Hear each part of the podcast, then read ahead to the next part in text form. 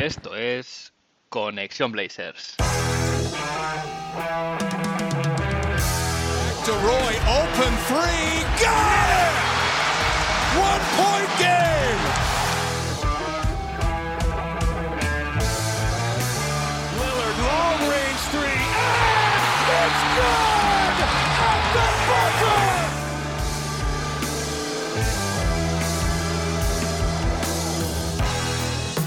Bienvenidos al episodio 62 de Conexión Blazers. Soy Héctor Álvarez y para empezar la semana bien toca mirar a Oregón para traerte una dosis de todo lo que necesitas saber del equipo y en menos de una hora, un rato que se te hará corto. Se acabó la Summer League y los Portland Trail Blazers han sido coronados campeones. Se repite así el éxito de 2018, donde el equipo de los entonces novatos Anthony Simons, Gary Trent Jr. o Zach Collins conseguía también el título de la Liga de Verano. En esta edición se han entregado anillos de campeones por primera vez, además, y si bien la Summer League no es un torneo que se deba tomar demasiado en serio y del que no se deben sacar grandes conclusiones, ha sido bonito ver como un grupo de chavales se lo han pasado bien jugando al baloncesto y además han podido ganar, lo que puede ser para ellos un buen empujón de confianza de cara al inicio de la regular season. Ahora queda por delante el mes de menos actividad en la NBA, el largo y caluroso agosto. Habrá que esperar hasta el training camp y la pretemporada en septiembre, pero la NBA es una máquina de crear contenido, así que seguro que durante esta semana siguen pasando cosas. En el episodio de hoy repasaré lo que ha pasado en la Summer League, cositas que ha mostrado cada uno de los jugadores relevantes, pero antes vamos a ver qué ha pasado en Rift City esta semana.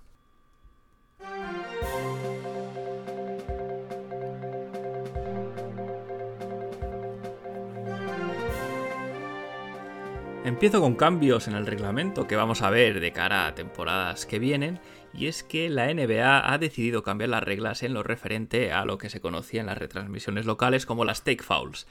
Estas take fouls son faltas que se cometen para evitar contraataques que, bueno, al final llevan a canastas fáciles. Hasta ahora, las faltas esta jugada que hemos visto mucho, sobre todo este año, de un jugador interrumpiendo deliberadamente un contraataque, ¿no? Haciendo falta al jugador que lleva el balón. Eh, hasta ahora se trataban como una falta más y como decía, la temporada pasada y, esta última especialmente se habían popularizado mucho y había un clamor bastante generalizado que se necesitaba un cambio.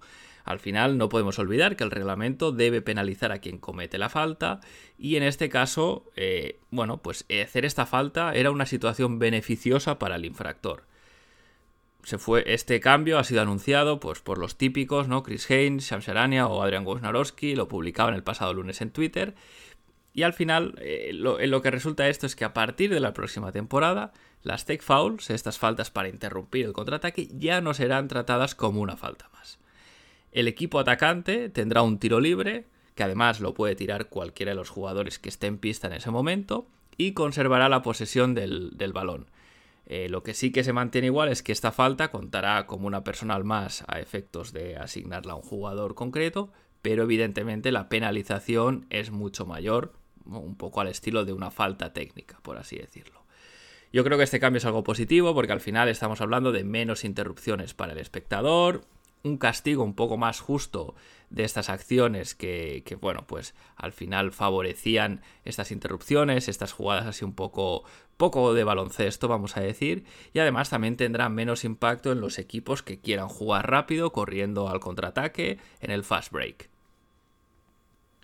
Siguiendo en el capítulo de, cambios en el reglamento, eh, el mismo lunes también se anunciaba que el play-in será ya parte permanente de la temporada de NBA. Hasta ahora, en las dos ocasiones que se había, que se había aplicado, se había votado en cada una de esas dos temporadas eh, aplicarlo sí o no, pero con este cambio de reglas eh, será un elemento permanente más y ya ha venido para quedarse, no vamos a ver más temporadas en play-in. Recordemos que el play-in se introdujo por primera vez en la burbuja de Orlando eh, un poco para intentar compensar que al acortarse la temporada por la pandemia no se llegaba a los 82 partidos, con lo cual se daba un poquito de margen a los equipos que estaban un poco más alejados del octavo puesto para intentar entrar en, en, playoff.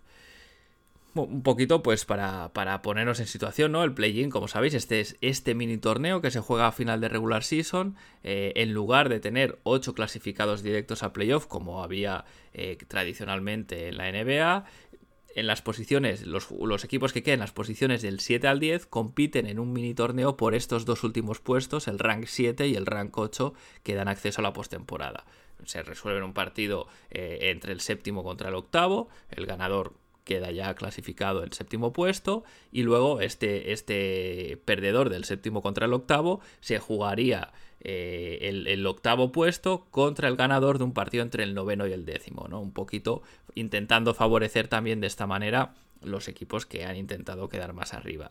Eh, al final, no solo, no solo esto, ¿no? También se planteaba el play-in como un elemento para reducir el tanking, dar un poquito de emoción a, lo que era el seeding, ¿no? a la clasificación, al orden de clasificación. De esta manera se añade un poquito de imprevisibilidad, vamos a decir, aleatoriedad, porque en un partido puede uno quedar sexto caerse al play-in. De esta manera es más difícil buscar eh, para los equipos ¿no? que calculaban muy bien qué emparejamientos querían, pues esto les complica un poquito la, jugada y añade un poco de emoción. Yo creo que ha tenido un, impacto positivo. Podemos hablar del caso para mí paradigmático, un buen ejemplo sería el caso de los New Orleans Pelicans. El año pasado iban un décimos en los standings y de repente antes del trade deadline buscaron este gran traspaso que les diese un salto de calidad, eh, consiguieron a nuestro añorado CJ McCollum y esto les dio, bueno, pues un empujón para entrar en play-in y competir, ¿no? Al final ni siquiera tenían el playoff garantizado y aún así arriesgaron en lugar de tanquear y, bueno, las cosas les salieron bien y llegaron a entrar en playoff. Eh, es una, no podemos olvidar que es, un, es una norma que tiene buena acogida entre jugadores y aficionados, así que es una buena noticia que haya venido para quedarse. Un poquito al hilo también de, este play-in, eh, se ha empezado a hablar cada vez más de jugar este torneo eh, durante la temporada, durante la regular season, algo así como sería una copa. Y Shams Karania el miércoles pasado lo publicaba en Twitter que los mandamases de la NBA están trabajando en el desarrollo de este torneo. Por lo que se sabe hasta ahora, parece ser que participarían los 30 equipos. Eh, de esos 30 equipos, 8 llegarían a la fase eliminatoria, en que sería una fase eliminatoria a un solo partido, y acabarían en una Final Four, un poquito como sería la Euroliga eh, de baloncesto, en una ciudad neutral. Quedan muchos detalles por definir, al final, pues tema premios, ¿no? Hablamos de, se había hablado de metálico dinero para los jugadores, rondas de draft adicionales para el equipo ganador. También esto plantea otras preguntas, ¿no? ¿Se, se reducirían los, los 82 partidos de regular season se reducirían para dar cabida a este, a este torneo. Hay muchas incógnitas aún, pero sí que parece que acabará implementándose de uno u otro modo. En cualquier caso, ya dice el propio Shams en su reporte que como pronto se aplicaría en la temporada 2023-2024. Miramos ya hacia Portland, hacia Rip City y sin duda la noticia más grande de la semana ha sido que el rookie Jabari Walker firmaba su contrato como jugador de la NBA. Y es que su buen hacer en la Summer League le ha valido este contrato, algo que el equipo anunciaba el pasado miércoles. Hay que tener en cuenta que esto es algo atípico, lo que dice mucho y muy bueno de Jabari, así que hay que alegrarse por él. Eh, Jabari Walker no ha firmado un contrato two-way como se podía esperar cuando se le drafteó en segunda ronda, sino que ha firmado un contrato estándar. Eh, los detalles han sido compartidos, contrato de 3 años y unos 4,7 millones de dólares, que no se ha dicho todavía, pero parece ser que es lo que le quedaba al equipo de la Mid-Level Exception. De estos tres años, el primero está garantizado por un millón de dólares, el segundo estaría parcialmente garantizado, tendría 400.000 euros garantizados de un total de 1,7 y el tercero es no garantizado por valor de más o menos 2 millones de dólares. Además, en caso de cumplir el contrato, Jabari sería eh, al, fin de este contrato sería agente libre restringido, por lo que Portland mantiene sus derechos eh, Bird. Este es un contrato muy beneficioso para el equipo, porque en primer lugar, porque la cantidad es pequeña y porque además da control sobre el futuro del jugador con muy poco riesgo, ¿no? Precisamente por este segundo año parcialmente garantizado y un tercero no garantizado. Para Jabari, en cambio, es un contrato que es mejor que un two-way, porque con, el primer año ya gana el mismo dinero que ganaría con los dos que puede que firmaría de two-way. Puede además jugar playoff, que si tienes un contrato de two-way no se puede. Y bueno, si su rendimiento es bueno y cumple, puede jugar más tiempo en la liga y ganar más dinero. Con este movimiento, ¿cómo queda el roster? Ahora mismo queda un roster completo con 15 jugadores, los máximos que se pueden tener. Queda un hueco de two-way. Eh, no, no, olvidemos que los huecos, o sea, las posiciones de two-way no cuentan como hueco en el roster, ni ese dinero cuenta contra el salary cap. Así que hay, que hay que ver ahora qué harán con ese hueco. ¿Firmarán alguien del roster de la Summer League? ¿Lo dejarán abierto para ver si alguien de la G League durante la temporada explota y merece la pena firmarle? Eh, ahora mismo no, no, se sabe y el equipo además no ha dado pistas al respecto de lo que va a hacer. A nivel salarial, esta firma del contrato de, de Jabari eh, deja al equipo más o menos 5 millones por debajo del tax apron, lo que aún permitiría usar la biannual exception de 4,1 millones o gran parte de la TPE, eh, la, la, trade exception del traspaso de Robert Covington. Eso sí, en caso de querer usar cualquiera de estas dos herramientas, habría que cortar a alguien porque, repito, el roster ya está completo con los 15 jugadores. Y cierro el capítulo de actualidad con una información que se ha publicado, eh, las primeras apuestas ya de cara a la próxima temporada. PointBets USA, que es una casa de apuestas eh, estadounidense, sacó sus primeras eh, predicciones, sus primeras estimaciones de cara ya a la temporada que viene. ¿Cuántas victorias dan a los Blazers? 41 y media. Serían las mismas que le dan a Cleveland y a Chicago, algo que supondría más o menos un récord del 50% entre victorias y derrotas. Estas 41 victorias y media situarían a los Blazers en el puesto número 9, es decir, para jugar play-in. Pero también hay que decir que aún no han publicado las de los Lakers ni las de Utah. Entiendo también que por la situación de mercado y porque puede cambiar mucho, ¿no? Según el futuro de Russell Westbrook Kyrie y también lo de Donovan Mitchell. Según se acerque la temporada y los rosters vayan estando ya más, más perfilados, pues en Las Vegas, que es el gran digamos, el, gran centro de casas de apuestas, irán sacando las suyas. En cualquier caso, no sé qué os parece estas 41 victorias y media. Yo creo, y espero, evidentemente, pero creo que rascaremos alguna victoria más.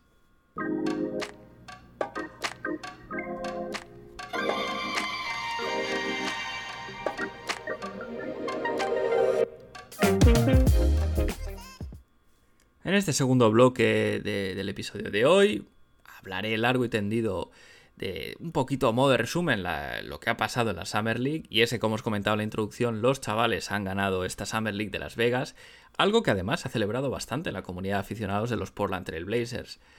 Em, también lo he comentado al principio yo creo que no hay que ser sobre reaccionar no podemos olvidar que generalmente la mayoría de equipos se toman poco en serio la Summer League es un torneo de verano donde juegan los rookies o los sophomores, eh, no están además los head coach, por ejemplo, en el caso de Portland no estaba Chansey Billups, en el banquillo estaba Steve Hetzel, que es uno de sus, de sus em, asistentes, y bueno, pues una serie de motivos ¿no? que hacen que no sea, eh, digamos, el torneo que dé una referencia más sólida de, de lo que pasa para sacar conclusiones. Hay que pensar además que la mayoría de franquicias tienen dos o tres jugadores de su roster que participan en la Summer League nada más. Estamos hablando, pues, los picks del draft de ese año, algún jugador two-way que tengan en el equipo, algún sophomore que, de, bueno, pues jugador de segundo año que, bueno, pues necesite esos minutos, esas repeticiones, ese, ese contacto con la pista porque no ha podido disfrutar de oportunidades durante la temporada. En cualquier caso, no es un, no es un torneo donde jueguen los habituales, ni mucho menos. Por ejemplo, la temporada pasada, para que nos hagamos una idea, los Portland Trail Blazers tenían nada más tres jugadores de su roster en, de su roster de regular season, por así decirlo, en la Summer League. Estaba CJ Elevy, estaba Trendon Watford y Greg Brown. CJ Elevy encaraba su segundo año, pick de segunda ronda que había sido. Trendon Watford era undrafted de ese mismo año y Greg Brown fue el, el, pick de segunda ronda que se compró para draftear, es decir, eran novatos y un casi novato como era el caso de Levy. Este año, en cambio, el, roster de la Summer League tenía 7 jugadores que parece ser que van a ser parte del roster de regular season y esto es algo muy atípico porque es un número muy alto, ¿no? Estamos hablando de Trendon Watford, de Greg Brown III, de Keon Johnson, Didi Lusada, Brandon Williams, Shadon Sharp y Jabari Walker. Es decir, 7 jugadores que juegan en la Summer League que serán parte del equipo que afronte la regular season. Tampoco esto puede considerarse una buena señal, de hecho para mí es un poquito preocupante en el sentido, eh, lo que nos está diciendo esto es que el fondo de banquillo podría mejorarse un poco, ¿no? Idealmente no quieres tener tantos jugadores de Summer League en tu roster, pero bueno, eh, al final el equipo está en la situación que está y esto es lo que hay. Eso sí, tampoco perdamos de vista que es bueno para estos chicos ganar la Summer League, es una buena experiencia, crea buen ambiente, crea cultura en los jóvenes y es que, bueno, en el momento que siete jugadores van a ir al roster, pues está bien eh, que, que entre ellos se vayan conociendo más, que vayan creando buenas dinámicas, etc. Lo que tenemos que tener en cuenta de esta Summer League es que hay que coger con pinzas las estadísticas a, diferencia de la regular season, el box score en estos partidos no dice demasiado, ¿no? Y uno se puede preguntar, ¿y por qué no? Bueno, estamos hablando de un baloncesto que es muy distinto al baloncesto de la NBA. Eh, son partidos donde no hay esquemas tan establecidos como los hay en la NBA, no hay el scouting report, ¿no? no los jugadores no tienen este informe detallado antes de cada partido de todos los rivales, de, cómo juegan, de qué hacen, de cómo defenderlos, de, es decir, eh, esta preparación no existe, es casi inexistente en la Summer League. Muchos de los jugadores, además, que juegan la Summer League, están buscando un contrato en la liga, ya sea buscando un two-way, ya sea pues buscando cualquier tipo de oportunidad y, y es una manera de jugar en muchas ocasiones que se ve eh, poco coral, ¿no? Donde, bueno, pues estos jugadores un poco luchando ellos solos contra el mundo. Y es que, claro, no podemos olvidar que la gran mayoría de los jugadores que juegan la Summer League, de un 80% para arriba, no tienen nivel NBA, con lo cual es difícil trasladar los números que se consigan a regular season, porque claro, en la regular season están todos los buenos, ¿no? Está, y ahí están todos los rosters al completo, nada que ver con la Summer League.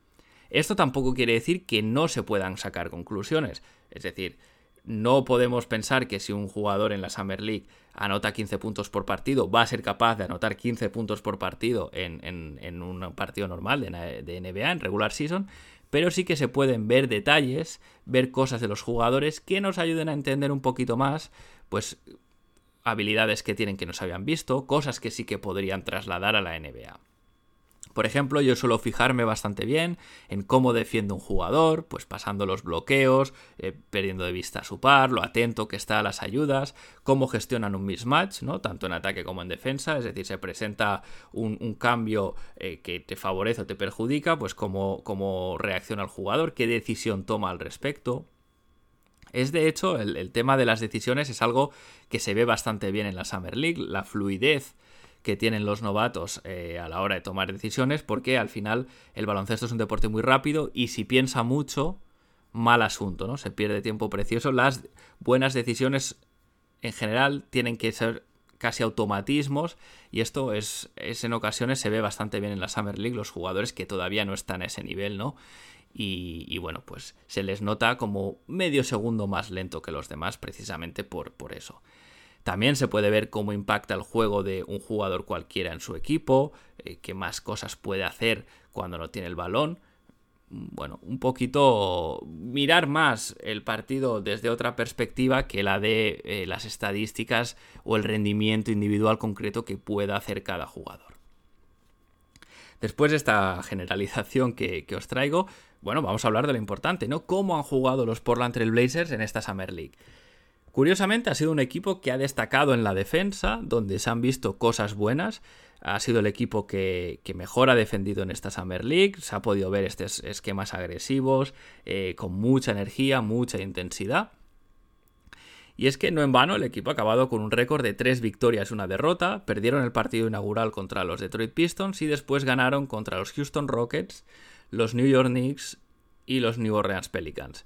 Hago un inciso aquí para decir que en el partido contra los Knicks tuvimos de árbitro a Richard Jefferson, exjugador y ahora comentarista en ESPN. Fue bastante curioso, ¿no? Ver a alguien que no tiene formación arbitral, em, pues bueno, pues con el traje de árbitro y el silbato.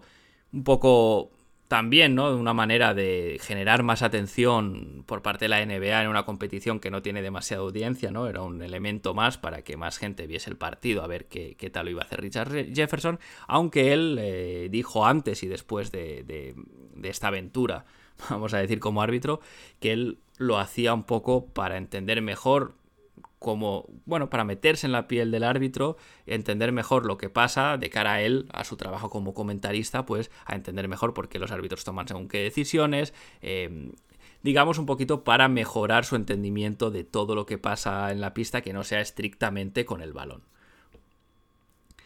El récord de los cuatro partidos jugados para todos los equipos eh, determinaba la final por el campeonato, ¿no? Mejor récord, pues eh, eran los que, los que iban a esta final, pero como hubo varios equipos con un récord de 3 a 1, al final el factor que se usó, el criterio que se usó para decidir los dos finalistas fue la diferencia de puntos a favor, y de ahí salieron Portland y los New York Knicks como los dos equipos que se iban a jugar el título en la final. Curiosamente, estábamos ante el, mejor, el mejor ataque de la Summer League, que fueron los, los Knicks, contra la mejor defensa de la Summer League, que eran los Portland Trail Blazers.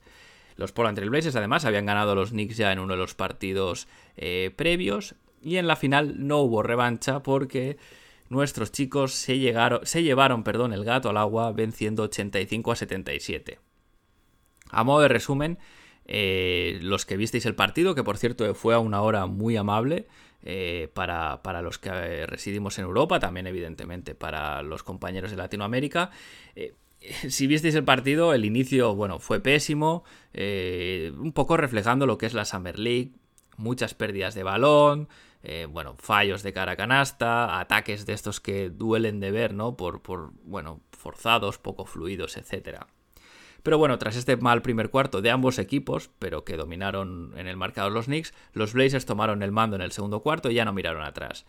Trendon Watford fue nombrado MVP de la final de forma unánime. Curiosamente lo celebró luego en el vestuario llamando a Damian Lillard por FaceTime. Eh, Damian Lillard además estaba de vacaciones con su familia, con Anthony Simons. Y bueno, fue uno de los momentos curiosos de la noche.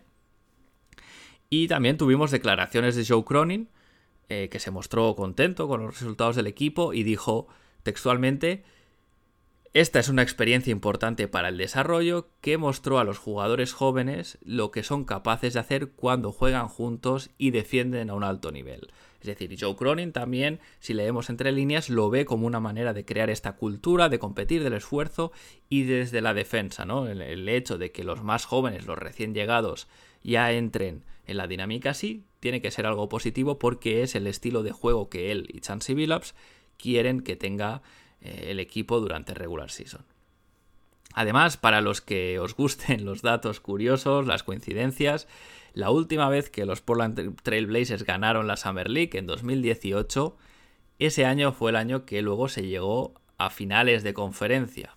Bueno, veremos qué pasa esta vez y si el azar decide que haya la misma correlación.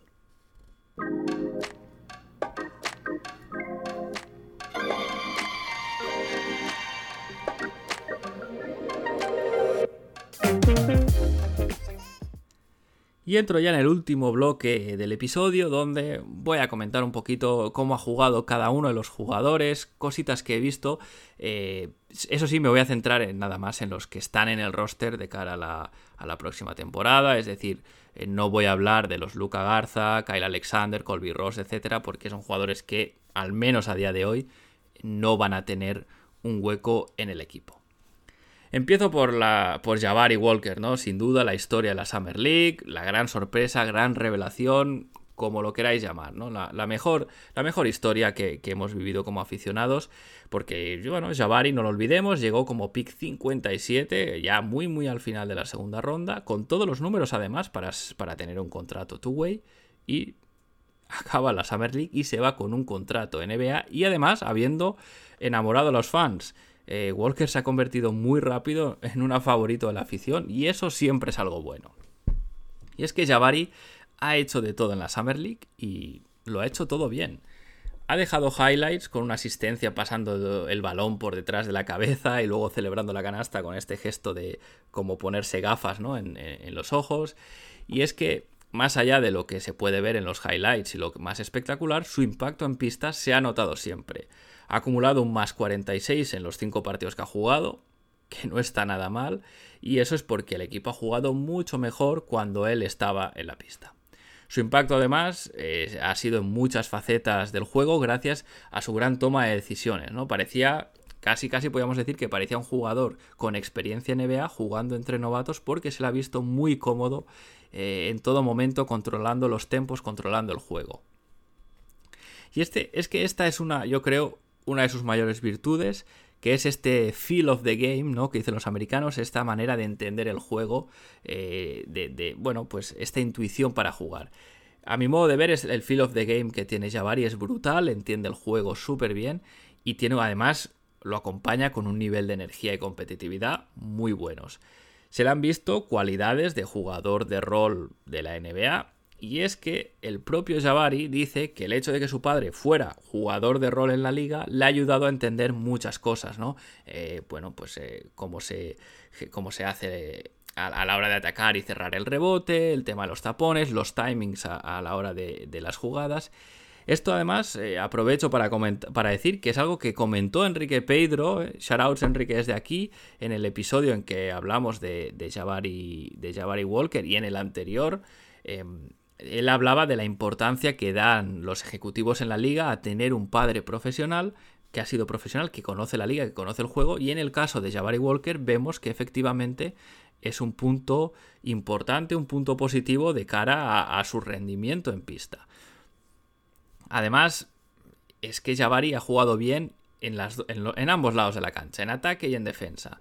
En defensa, en defensa perdón, le hemos visto gestionar muy bien los mismatch con los más pequeños, cuando en algún bloqueo, en algún cambio se ha quedado con un jugador exterior más rápido que él, la ha defendido perfectamente, tiene un desplazamiento lateral bastante rápido, eh, no se precipita, no cae en las fintas, eh, al menos en lo que hemos visto en la Summer League, desde luego una sorpresa muy positiva.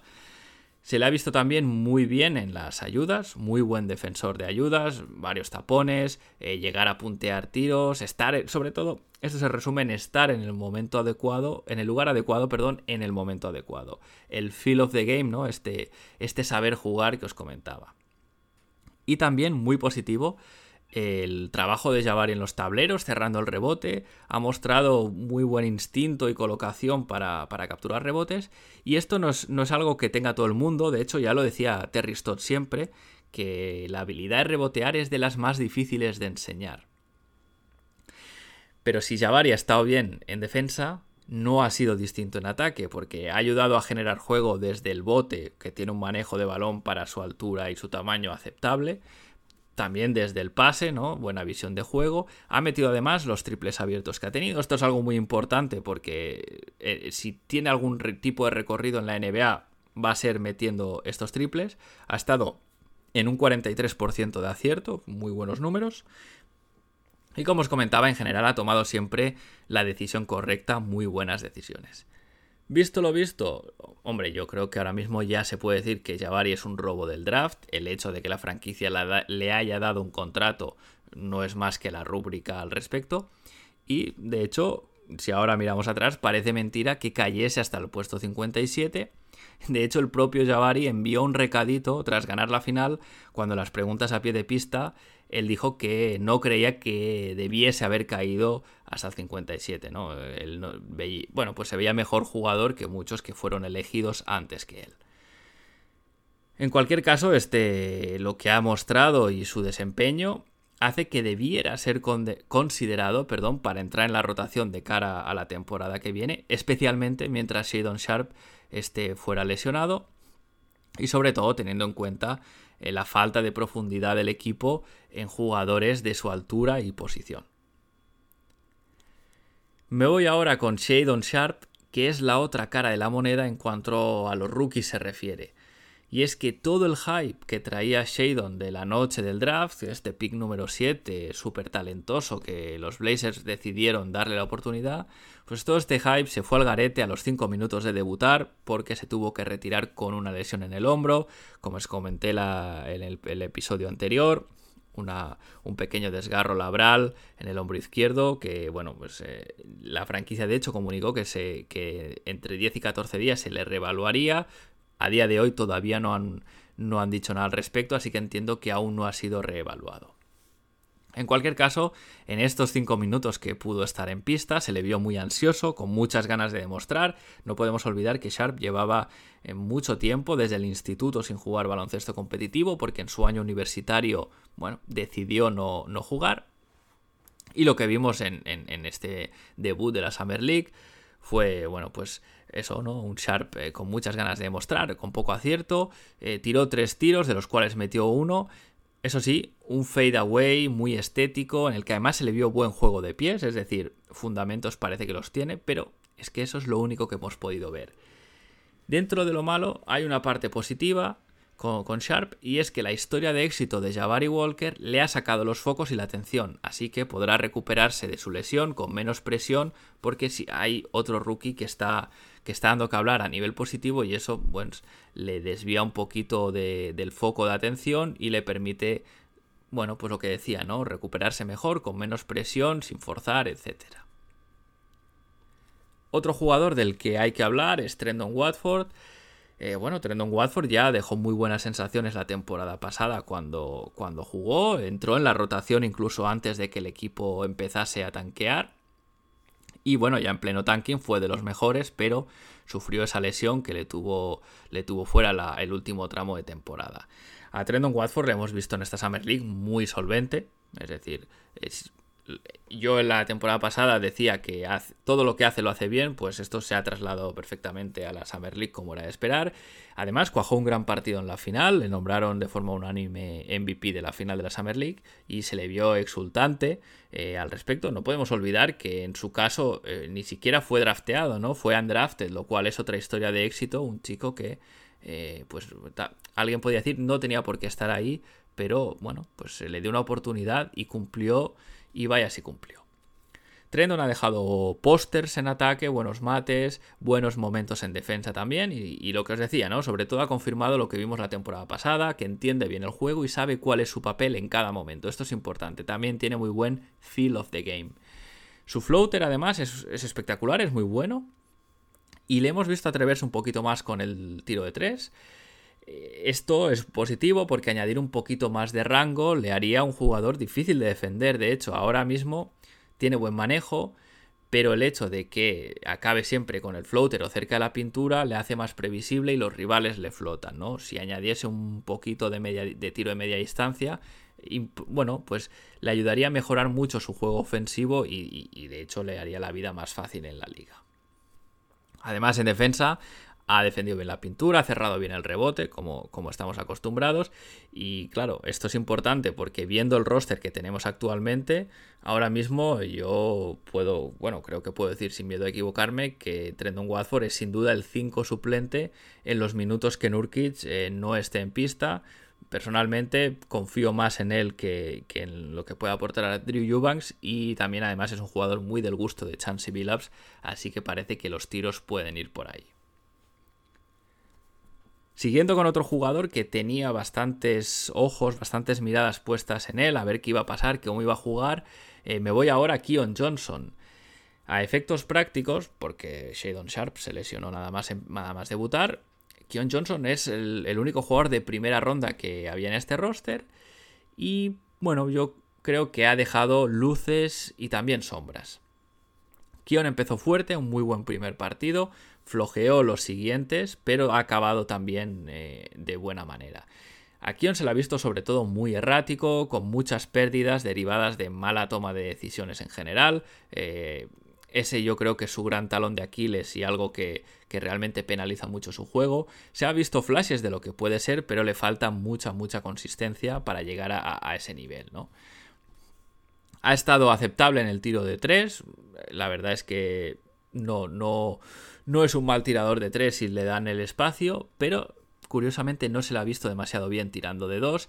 Y este tema es clave, porque si fuese capaz de meter los tiros de media distancia, su nivel subiría mucho. De hecho, en los partidos que mejor juega es cuando tiene este acierto en, la media distancia que le permite ser también eh, un arma ofensiva, no solo atacando la pintura con su atleticismo, pero también eh, con este rango de tiro que le haga más difícil de defender. También en este sentido, para que esto pueda pasar, debería mejorar el manejo de balón. En muchas veces le hemos visto un poco, bueno, pues eh, sloppy, ¿no? Que dicen en, Estados Unidos, con pérdidas de balón así un poquito de, no tener totalmente controlado el dribbling. Eh, sí que ha dejado algún póster, alguna jugada de highlights, porque al final su capacidad atlética es espectacular y, bueno, pues si lo intenta, pues estos, estos highlights, estos pósters van a llegar pero yo creo que donde más ha destacado ha sido en defensa, se le ha visto defender muy bien sobre el balón, tiene algunos despistes eh, en las ayudas, ¿no? A nivel de defender en, esquema de equipo, pero sí que es verdad que sobre el balón es un buen defensor. Y, bueno, para muestra el, trabajo que hizo en la final contra Quentin Grimes, este, este escolta de los New York Knicks, que parece que, bueno, que en su franquicia tienen bastante expectativa con él, ¿no? Un tipo muy talentoso, pues bueno, Kion hizo un buen trabajo defendiéndole y de hecho le amargó bastante la noche.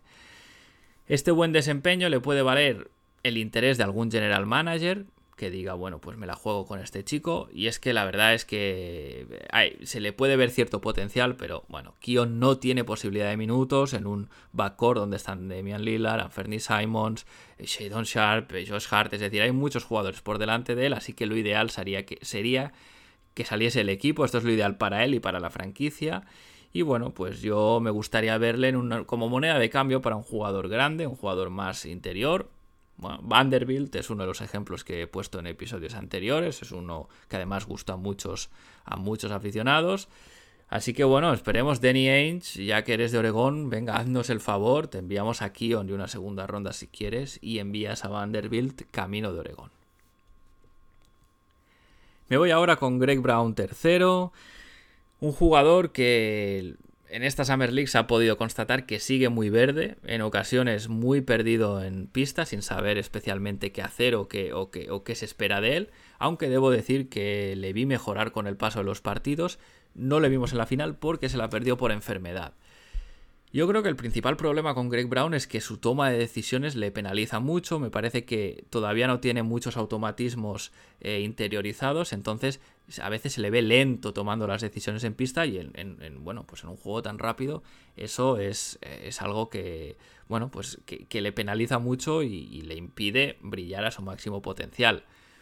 Por otra parte, su capacidad atlética, que también es espectacular, le ayuda en muchas cosas, ¿no? Le, hace ser un buen defensor de ayuda, aunque no maneje del todo bien los timings ni la posición, como lo hace, por ejemplo, su compañero Jabari, eh, tiene ese salto tan impresionante que le permite llegar a poner tapones inesperados desde lejos, tiene los brazos largos además, lo que le permite puntear bien eh, tiros, etc. Luego también se le ha visto destacar en los cortes a canasta, sobre todo cuando elige bien cuándo cortar, acaba siempre con ventaja con mates fáciles, bueno, pues por esto, ¿no? Por, por, su capacidad atlética, su velocidad y su salto. También le hemos visto bien en el rebote ofensivo, cargar bien este rebote, conseguir puntos fáciles de segundas oportunidades. Y lo que yo veo con Greg Brown, ¿eh? además de, ir interiorizando el juego, ¿no? los automatismos, los esquemas, eh, es que si trabajase un poquito el tiro podría tener futuro en la liga como 3D, ya sea jugando en el 3 o en el 4, ¿no? porque su físico yo creo que le permite, le permite ambas. Pero en cualquier caso, eh, muy, muy, muy verde todavía, necesita mucho desarrollo y no creo para nada que tenga minutos en la rotación en la temporada que está por llegar. Me voy ahora a Brandon Williams. Brandon Williams, un caso un poco curioso, ¿no? Todas las sensaciones que dejó, buenas sensaciones que dejó la temporada pasada, han estado inexistentes durante el torneo. Y es que el año pasado demostró una facilidad muy buena para anotar, gracias sobre todo a su velocidad y buen manejo. Y es que estas habilidades no se han visto hasta la final. En la final sí que jugó un buen partido, pero los partidos anteriores, eh, bueno, todos para olvidar. Se le vio en ocasiones muy chupón, buscando tiros que no son los suyos y además, bueno, pues eso penalizaba al equipo, ¿no? Un poquito como se dice en España, lo de Juan Palomo, yo me lo guiso, yo me lo como, era algo que, que, que, hacía muchas veces Brandon Williams y bueno, pues no, no era del gusto ni, ni, ni del espectador, en mi caso por lo menos, ni estoy seguro que de sus compañeros. En la final, eso sí, jugó un, buen partido, se le vio jugar bien en el pick and roll con Trendon Watford. Y es que Brandon Williams juega mejor cuando busca, aunque tampoco lo haga mucho, cuando busca más a sus compañeros, eh, porque él, como genera ventajas con esta velocidad, pues puede, puede hacerlo, ¿no? ¿no? No es necesario que acabe siempre en la jugada en una asistencia, pero esta, esta ventaja que, puede generar, pues eh, a, veces a dos, tres pases vista, pues pone al equipo en buena situación para anotar. Esperemos que esto haya sido nada más una mala semana, un mal par de semanas de Brandon Williams y que si tiene minutos en, la regular season, que también es muy dudoso, no lo veo para nada, pero si los tuviera, pues que esté al nivel del año pasado y no a lo que se ha mostrado en la Summer League. Y para cerrar, acabo con Didi Lusada, el, último jugador de Summer League que va a estar en el roster. En el caso de Didi, poco que decir. Yo creo que se ha demostrado en esta Summer League que no tiene nivel para la NBA así que no me sorprendería que durante el año fuese cortado o incluido en algún traspaso para, bajar salario. Una pena, una pena por Didi, pero es, lo que hay. Seguramente puede tener un futuro en el baloncesto profesional en, en otra liga, pero en la NBA muy complicado.